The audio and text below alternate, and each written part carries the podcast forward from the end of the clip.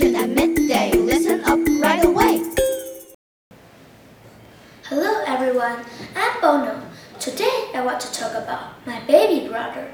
My baby brother Bono is 11 months old.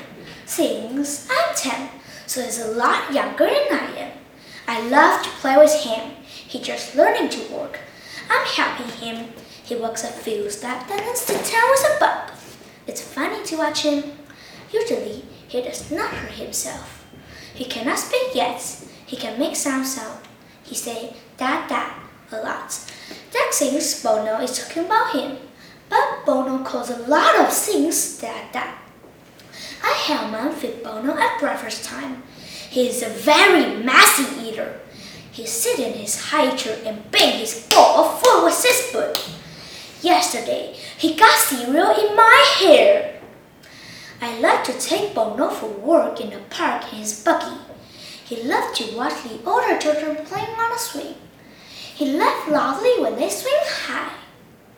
Baby develop quickly at Bono's age. Every day he can do or say something new.